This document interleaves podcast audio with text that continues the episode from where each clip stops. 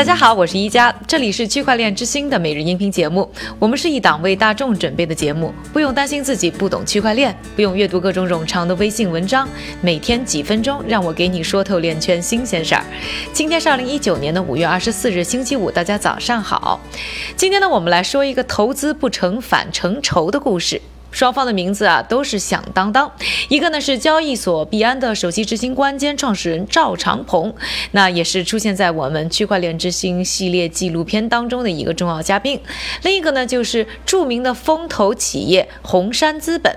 赵长鹏的律师呢刚刚啊在五月二十日，也就是周一呢向香港高等法院呢提交了诉讼申请，要求呢红杉资本中国对赵长鹏进行赔偿。原因呢是红杉资本呢损害了赵长鹏的声誉，并且呢阻止他以有利的估值为币安融资。我们呢还是首先啊回顾一下这场恩怨的始末。二零一七年十二月，红杉资本在没有事先通知赵长鹏的情况下，获得了一项单方面的禁令。指控呢，赵长鹏涉嫌在 A 轮股权融资协议谈判的同时，与 IDG Capital 等其他投资机构呢进行接触，违反了排他性协议。这纸禁令呢，造成赵长鹏啊，在二零一八年三月一日之前呢，不得不暂停和其他投资者的各项融资交易。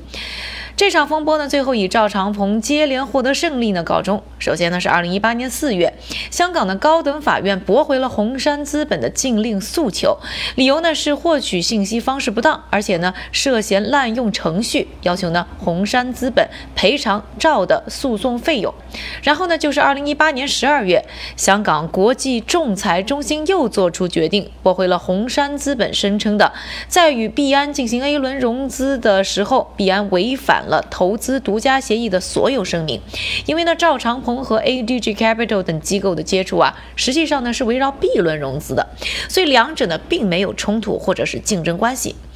这一次呢算是买卖不成，仁义也不在了。赵长鹏在本周最新的诉讼中申请啊，要求法院呢启动调查，以确定呢他的个人名誉以及币安的融资。是否因为呢红杉资本的禁令遭到了任何的损害？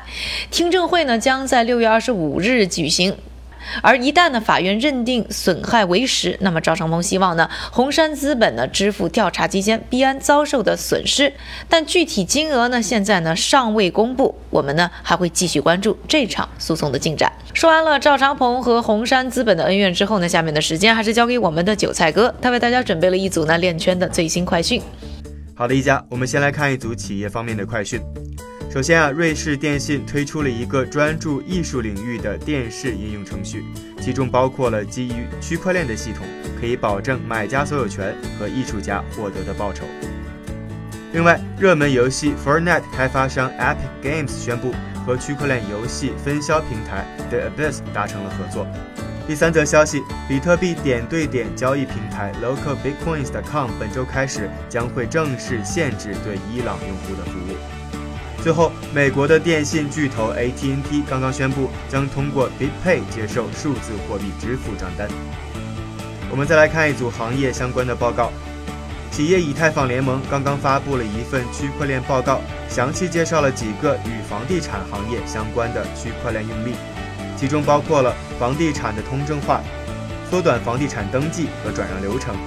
改进房地产的交易和管理，以及对房地产数据系统进行标准化。感谢韭菜哥的分享，也感谢各位的收听。我是宜家区块链之星，还原区块链最真的样子。祝各位周末愉快，我们下周再见。